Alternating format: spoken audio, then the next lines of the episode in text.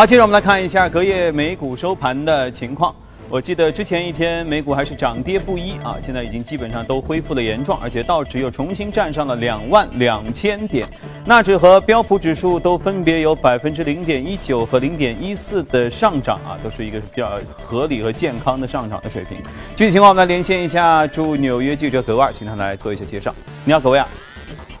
早上，主持人，隔夜美股开盘的时候，并没有受到周二晚间美国总统特朗普语出惊人的新闻发布会的影响。市场更为关注的是当天下午美联储会公布的议息会议纪要。不过，在接近午盘的时候呢，特朗普发布推特称，因为自己不希望给商界人士更多的压力，他决定解散制造业委员会以及战略和政策论坛等的顾问团队。而就在他发送这条推特之前呢，3M 的 CEO 刚刚宣布退出特朗普的顾问团队。那么，自周一以来呢，已经有七名企业高管或者是工会领袖宣。宣布了退出特朗普的顾问团队。在下午两点的时候，美联储公布了七月二十六号议息会议的纪要，显示对于未来货币政策的路径呢，联储委员之间存在分歧。一部分委员认为，鉴于目前的通胀不振，应该是保持一个更为谨慎的态度；而另一些委员则担忧常规化货币政策的步伐过于的缓慢。目前市场普遍预测，美联储将会在九月份的议息会议上。开始收缩四点五万亿的资产负债表余额。不过，对于美联储是否能够在今年年内之前再度完成加息，市场则有所怀疑。目前，芝加哥商品交易所的美联储观察工具显示，交易员平均预测美联储在十二月份加息的概率约为百分之四十五。主持人。好，谢谢格瓦尔给我们做了介绍。接着我们来看一下欧洲市场的情况。欧洲市场相比就健康多了，基本上是普涨，而且幅度都很接近哈。英国富时指数涨了百分之零点六七，七千四百三十三点零三点。法国 CAC 指数和德国 DAX 指数都涨了百分之零点七一，德国指数已经到了一万两千两百六十三点八六点的关口。好，接着我们来连线一下驻欧洲记者薛娇，请他来做一下介绍。你好，薛娇。好的，主持人，周三欧洲股市连续第三天高开高走。一方面，金属以及石油价格的上涨推动了基础资源和能源公司的股价明显走高。此外，昨日欧元区公布的多项经济数据好于预期，也为市场提供了上涨的动力。截至收盘，欧洲斯托克六百指数上涨百分之零点七，报三七九点一五。涨幅较大的法国 CAC 四十指数盘中上涨约百分之一点二。昨日公布的数据显示，欧元区二季度的 GDP 同比初值为百分之二点二，好于预期。这也是欧元区经济连续第十七个季度扩张。此前，市场普遍担忧选举年和能源成本的上涨带来的不确定性会导致今年欧元区的经济增速放缓。但是从目前的数据来看，欧元区仍在稳步复苏当中。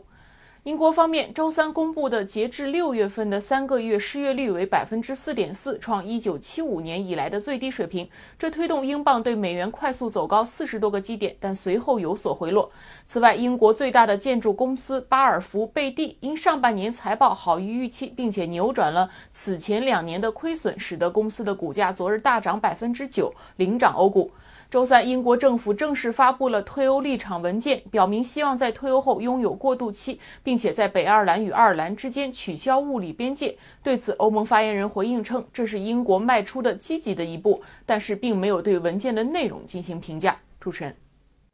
好，谢谢学校。我记得有一位财经作家啊，他曾经在解释自己为什么写很多跟过去有关的商业故事和商业人物的时候呢，他是这样说：他说，大家会觉得商业的未来是无法预知的，你也不知道这人做这个生意未来能不能挣钱，能不能成首富，对不对？看似是无法去预测这件事情，但是呢，所以他会掉头去看历史。他说。说你用很长的时间篇幅去看历史上曾经发生的事件，发生的那些公司或者涌现出的这些人物，从中找到一定的规律之后，反而也许对于立足在现在的人来说，你能找到一些跟未来有关的方向。今天呢，我们要和嘉宾要聊到的这个东西，就和这个逻辑有一定的关系。大家都知道，刚才格威尔德说好，美联储这次加息的可能性不大，就九月份啊加息可能性不大，但缩表呢很有可能。那老师在说加息，如果加息了，接下来美股怎么走？欧股会有什么样的发展？整个的经济会有什么变化？当然，你现在想觉得这是不太可能，我们怎么能预测美股有什么样的变化呢？但是如果往前看。过去会不会藏着未来的答案？听上去有没有科幻片的意思？来，今天我们和嘉宾一起来聊一聊。好，今天我们节目当中来到是宽策略的李琦啊，说这么长一段开场白啊，就是为了铺垫你这这个这个这个今天要说的东西。我发现你是做策略，对不对？对所以可能除了着眼于比如说现在现状的一些起伏，有什么样事件发生之外，是不是会更加着眼于就是一个比较长的时间段是的曾经发生的事儿？对，我近期呢也将美国在过去的二十年期间的两次金融危机整个过程中间，包括美联储的加息政策，以及相应的对股市、房地产市场，呃，还有 CPI 的整个的一个影响，做了一个回顾。嗯，呃，这个回顾呢也是源于前一段时间大家都一直呢比较质疑纳斯达克的点位比较高，大家也担心这个美国股市啊会崩盘。然后那个，所以呢，我们在整个上周可以看到整个全球市场的一个普跌。这个普跌首先从美国市场开始，然后导致了 VIX 指数节节攀升。对，也也包括了欧洲市场的一个下跌。但昨天的表现还不错啊，嗯整个美国市场又进入一个正常的一个。其实好像那一波也就受两三天影响，基本上就瞬间的恢复了。是，但是恐慌性还是弥弥漫的比较严重吧，嗯所以我就回回溯了一下过去的这么十几二十年的金融危机，嗯，所以我们可以看到，在整个美国历史上的一个漫长周期里面，最重要的有两次的一个金融危机啊。第一次呢是在两千年左右的一个网络泡沫，嗯。啊，第二次呢就是当然是零八年的那个次贷危机导致了美国的金融危机，嗯，所以呃我就整个的去做了一个对比分析。首先从两千年那一次的网络网络泡沫开始看起，其实源于了九七年的时候亚洲金融危机，嗯，但那个时候呢美国经济呢表现的还可以，但是由于亚洲金融危机的一个影响，美国就一开始就开始降息。降息而不是加息，嗯降息到一定程度了，导致了美国整个 CPI 啊进行了提升，嗯。房地产市场呃也也开始有一些企稳，嗯。然后最后呢就发现了整个网络啊，网络经济啊，就是大家很多人当时很追求纳斯达克，很追求了要投资一些高科技企业，嗯。这个导致了纳斯达克的这个听到点 com 就激动。是嗯，所以美联储这个时候开始警觉了，就开始加息了。加了多少次了？在短短的这个一年时间，呃，他十一个月的时间，他总共加息了六次，啊，几乎每两个月开一次议息会议就加息，是？。然后这样的话呢，把整个利息水平呢抬高到了这个百分之六点五这样的一个水平。嗯这样就引发了两千年的一个 dot com 的一个危机。嗯 dot com 危机了，危机以后反而美联储就没怎么啊波动了，嗯没什么在呃这个加息上有一些行动了。但是由于市场对于这个 dot com 的一个恐慌性的一个抛售，导致了整个金融危机的爆发。嗯当时的话，我记得纳斯达克当时的平均的估值水平是七十二倍这样的一个估值水平，并且没有分红率的。我嗯对，所以所以那一次呢，完全由于加息导致了第一次的一个金融危机。嗯之后呢，美国经济就开始逐渐逐渐又进入平缓了。嗯然后当然一开始呢，肯定也是逐渐的去减息。嗯减息完了以后又开始加息。重点呢，因为第二次金融危机是两千零七年，但是呢。在两千零七年之前的两年漫长的两年期间，嗯美联储又加息了十七次，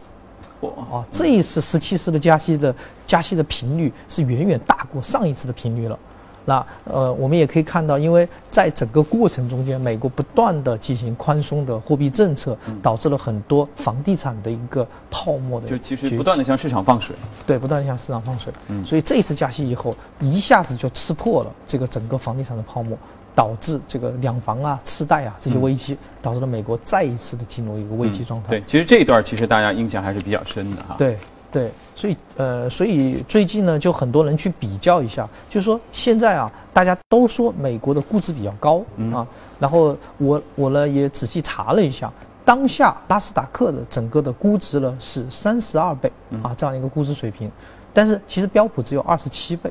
嗯，那反过来我们再来看一下我们呃呃中国，中国其实创业板已经有三十七倍这样一个估值水平了，所以纳斯达克呢其实估值水平也不算高。嗯。第二个呢，我们其实也可以从分红率这个角度来看，嗯。因为当时呢，在 dot com 的那个危机的时候，其实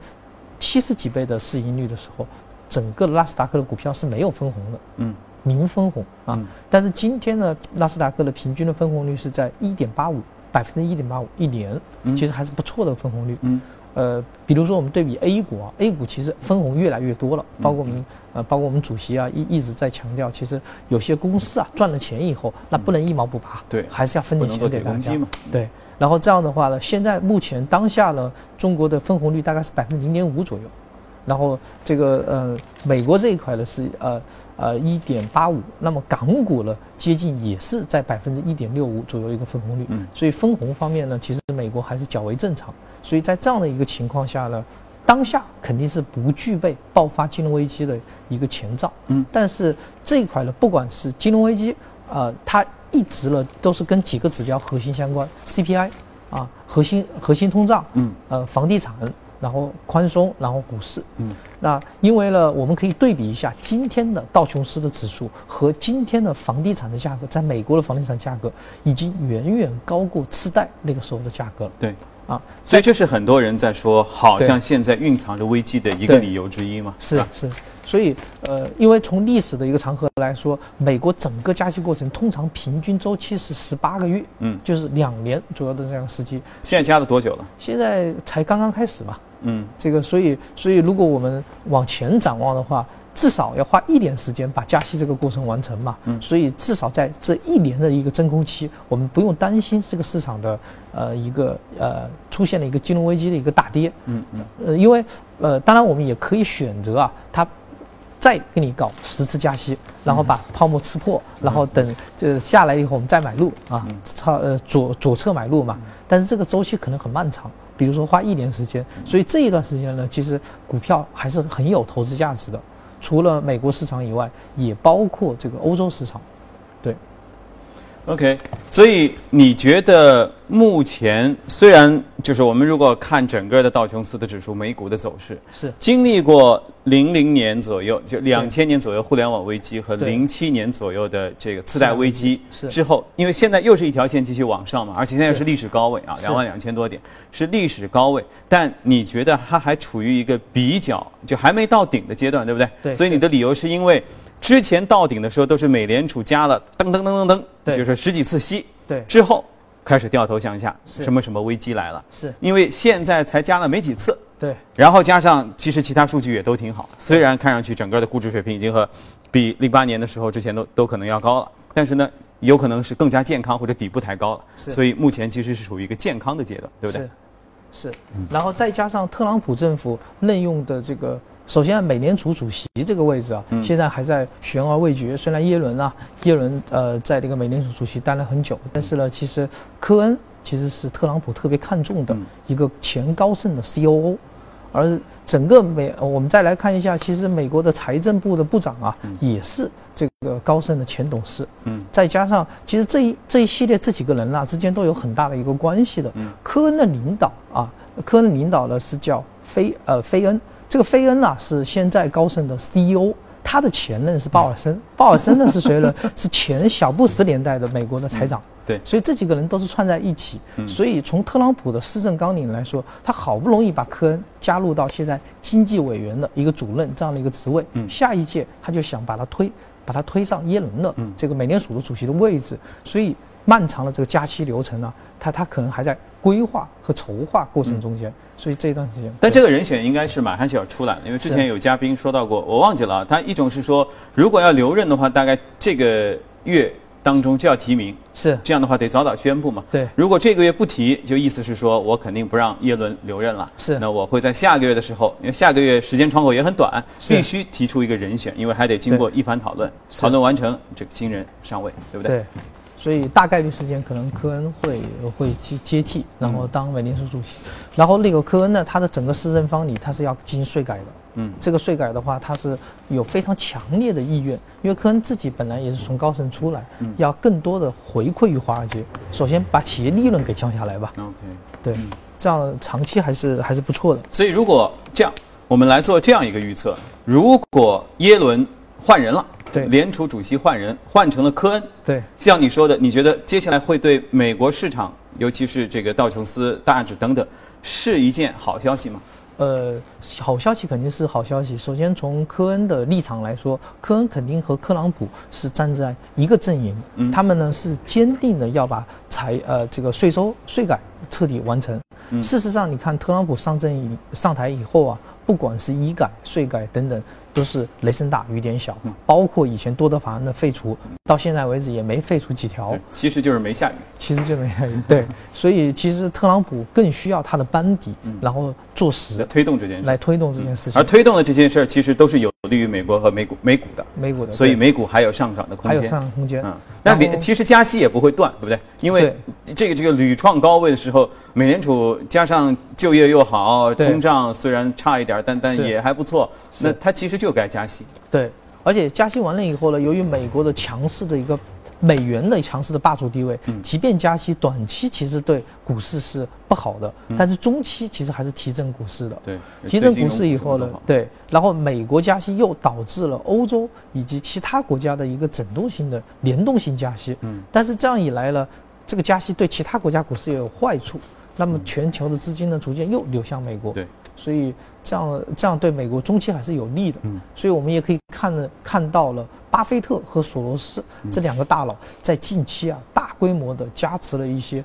苹果股票啊等这一些股票，然后包括我在前面几期节目中间曾经做过一个这个量化的多因子的这个全球股票的一个分析，嗯，那从整个分析来说，最近的五年美国的主导思路啊。就是常常我们去研究股市会研究估值啊、盈利啊等这些指标。现在美国的整体的主导思路都会关注和聚焦在资本效率和盈利两个方面。嗯。而像那个巴菲特啊和索罗斯两个人呢，在目前这段时间重点呃加持了哪些股票呢？苹果、亚马逊、这个阿里和雅雅虎啊，加持了这些股票，然后重点抛出了特斯拉。嗯。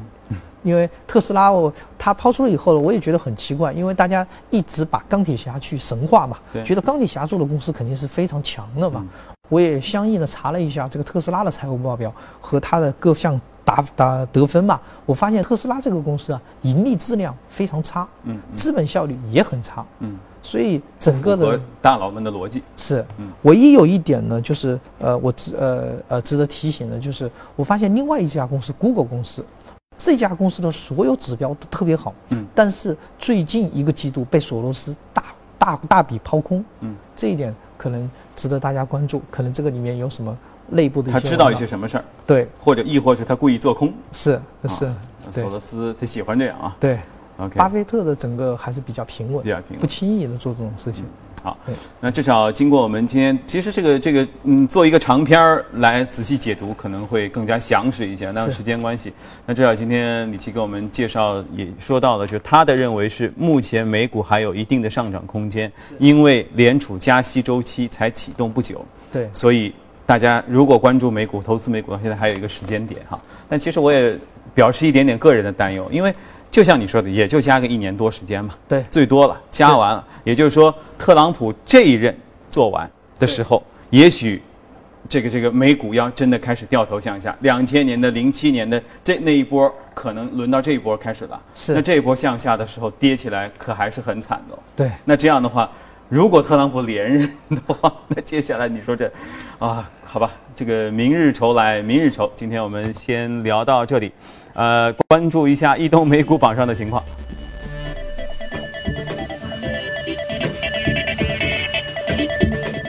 采矿、钢铁、家用电器和广告业这些行业都是涨幅靠前。个股方面，啊，邮购、工业矿产、货运、电影制造这些是涨幅比较多。今天我们要说到一家中国互联网信息服务公司，叫凤凰新媒体。嗯，这是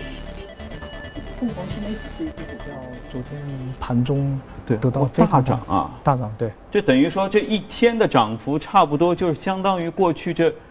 这一年有半年多涨幅就全在这儿了。对，嗯，这一只股票呢，重点是财务信息得到了大幅度的一个提升。它的它重点呢，首先呢，它的总总体的营收呢，其实整个的营业收入啊，其实在最近一期的财报，也就是昨嗯昨天公布的财报里面，上涨了百分之十二点三。最重要的是净利润扭亏为盈了，这个净利润不算很好啊。对，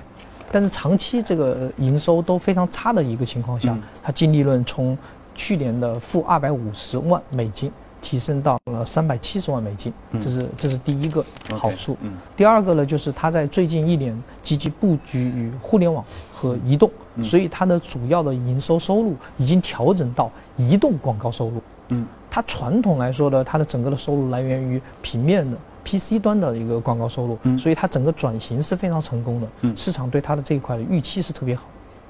对，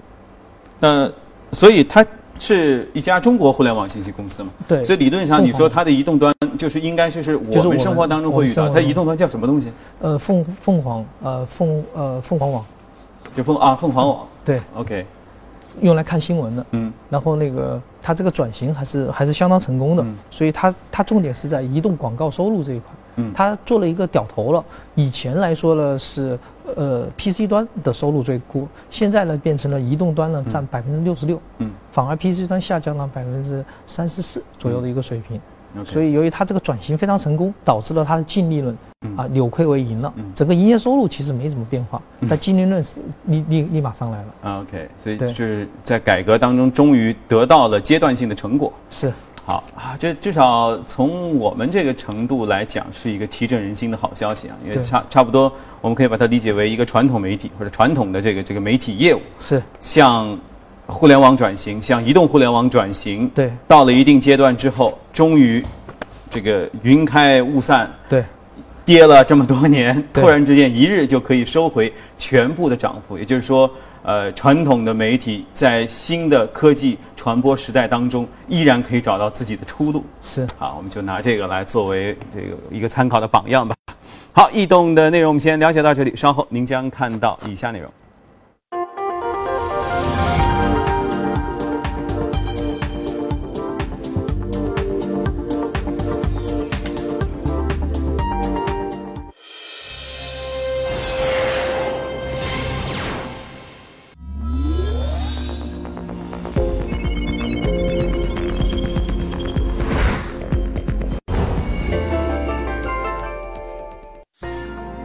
享人生由你我带冠名播出。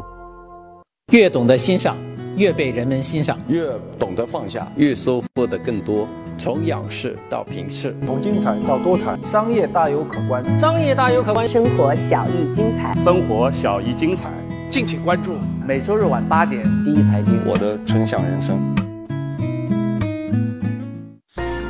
纯享人生由你我带冠名播出。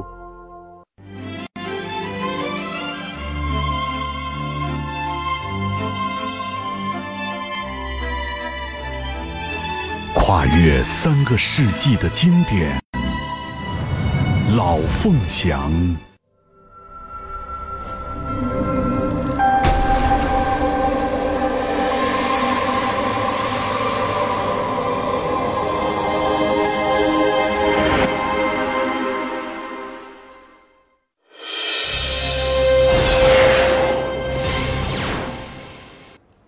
好，欢迎回来，这里是正在直播的，从华尔街到陆家嘴，现在是北京时间早上七点四十二分，我们一起来关注一组最新的欧美公司方面的资讯。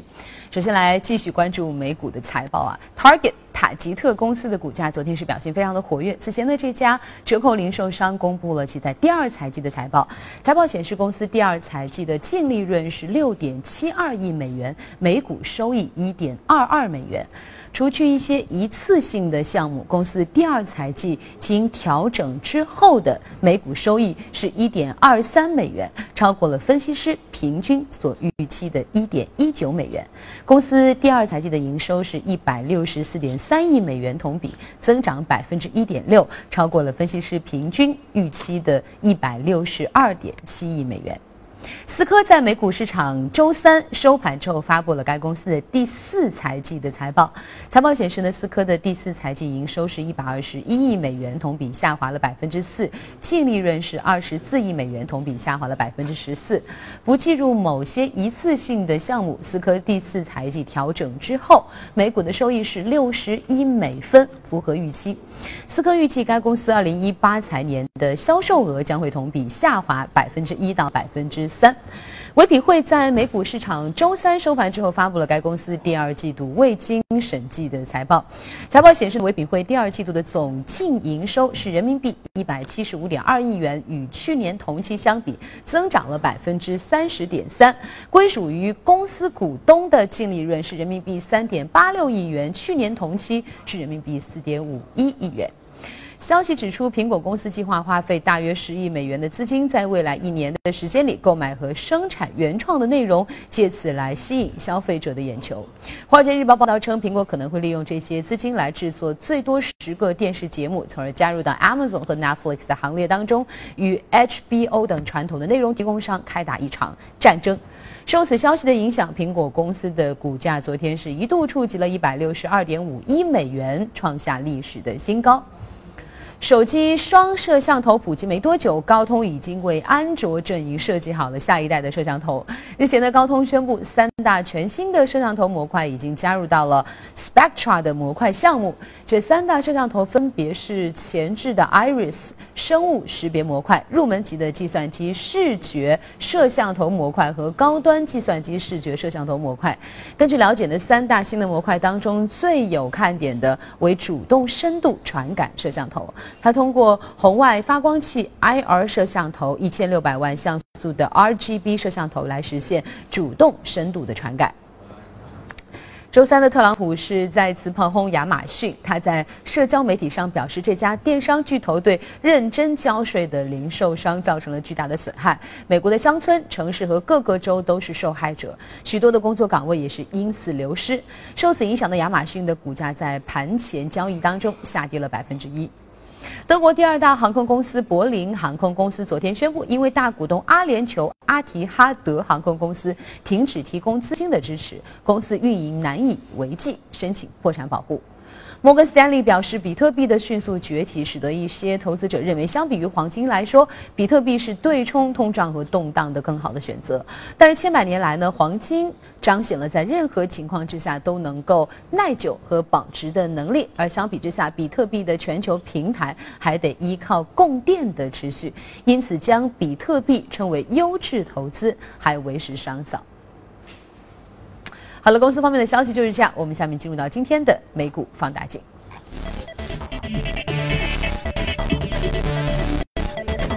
美股放大镜和之前的异动美股榜上我们看到的相类似哈，我们今天也要看到是一家，就是一家中概股的企业，幸而富。嗯，这是一家做什么的？XRF，还翻译的挺。来自拼音的 字母手写，中间一个蛮蛮有趣的。嗯，幸而夫的儿子他用 R 来来翻译，幸而夫。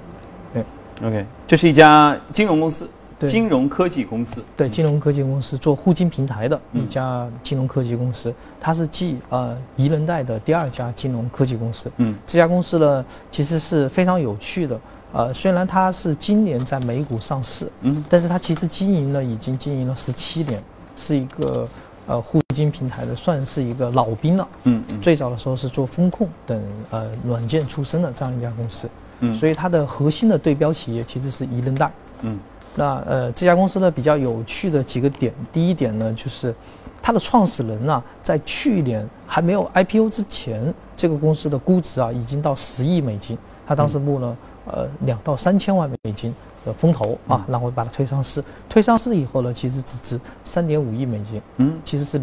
折价了，嗯，折价以后谁最后赔掉了？肯定创始人自己赔掉了，中间肯定签署了一系列的对赌条款，嗯，就是说他最早的时候的定价本来原定定价是在九块五到十一块五之间，嗯，我们转过来看一下宜人贷当年定价是定十块钱，呃，虽然宜人贷定价定完了以后上市以后破发了，当天上市当天破发。但曾经一度的上涨到四十五块美金，最后平稳到二十五美金。其实对于投资者而言，你至少赚到两点五倍这样的一个回报率。但是新而富就很很悲剧了，它六块钱上市，原定是十块钱上市，好，最后实际发行价格六块，然后到前不久了又跌破了六块，然后一路下行。嗯，但是今天呃重点来评价新而富了，呃，我只是想呃做一个对比啊，简单的做一个对比，因为这两个公司都是我们中概股公司，其实呢主要的经营都是在中国，所以是特别有趣的。现在很多中国公司都在美国纳斯达克上市。嗯，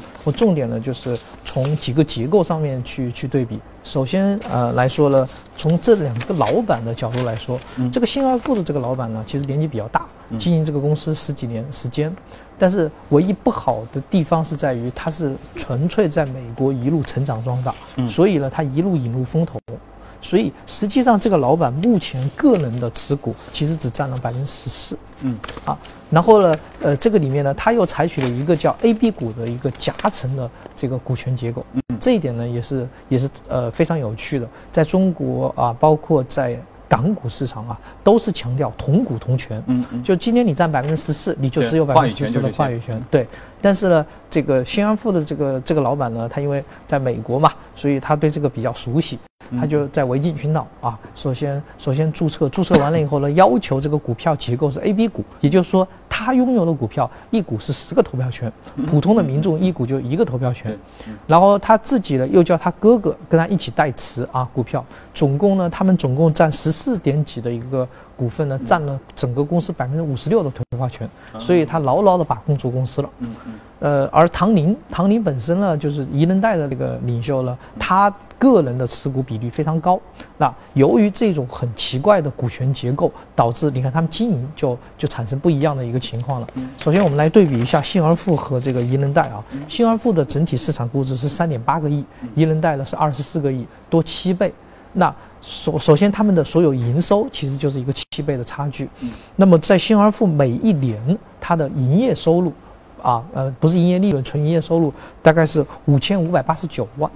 啊，比较小，而那个宜人贷呢是四点六六亿，差不多接接近六到七倍一个水平，所以这个资本市场还是非常聪明的，它整体估值就差了六到七倍。但是为什么宜人贷表现这么好，而新而富表现一般呢？就是在于他们的一个开支。首先，呃，宜人贷赚了这个四点六六亿以后，它其实整个开支只有三点一亿，也就是说利润是正的。它平均的估值水平呢，以二十呃十几倍的水平，是远远低于整个纽交所或者纳斯达克的一个估值水平，所以它属于一个低估值的盈利公司。而新而富呢，新而富它五千多万的一个营业收入，花了八千多万的一个成本。这个成本里面呢非常奇怪，因为我们也可以想象到，这种互联网金融公司，首先销售的激励是非常重要的。呃，管理费用理论上应该呃次之，但是由于结构方面不同，比如说唐宁，唐宁是个人持股啊比较多，所以他把整个的收入里面百分之七十用来销售激励，而新而富呢，他他就比较奇怪了，他只用了三分之一用来奖励员工啊，用来奖励销售员工，那么他自己用百分之五十一的股份用来干嘛呢？股东分红，股东分红，发给管理层，所以导致了整个公司啊每年是赚钱的，就是不盈利。利润不好，这个美美股特别看重的就是美股的营营业收入和利润，包括亚马逊营业收入很好，利润不好也可以上，也可以表现很好。但你中国公司他看不懂，所以嗯，这个营业收入也好，利润也好。那这个事儿，我觉得其实这个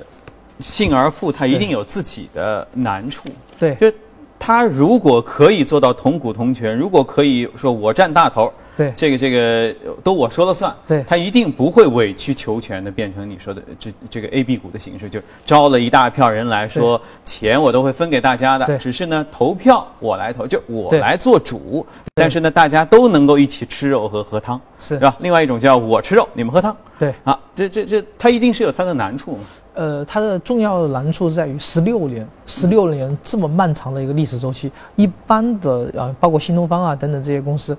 经营个五到六年啊，市场或估值得到一定提升就上市了。嗯，他花了十六年时间才上市，整个过程中间一路融资。对，其实心路历程也是很艰难的。融资过程做了很多妥协。对啊，融资过程中不断的把自己股权释放，释放了以后，对方说我给钱可以啊，你把股份给我。他想 股份都给完了，我自己就没有控制权了，就搞 A。但还有一种是，也有可能他自己没那么在乎钱，对，只在乎事业。对啊，所以其实也就是说，大家如果以后要创业，如果以后要这个这个这个上市等等的时候，其实可以做出一个自己的选择，对吧？如果你醉心于事业，钱这件事儿就一一亿十亿对你来说没有多大的区别。对，那开销就 A 这么大，那 OK，A B 股大伙儿都一起吃肉喝汤，也挺高兴，跟马呃云一样说不定他能够更长的在整个的市场当中能够生生存下去，因为人多嘛。是啊，OK，所以这里这里面其实并没有一味的说这个是黑或白，或者是哪个好就哪个不好，对其实都都 OK，存在就是合理的。是，嗯，OK，好，给上市的朋友们先聊到这里哈，这个故事很有意思。呃，时间关系，我们今天的从华尔街到陆家嘴的内容就先到这里，我们稍作。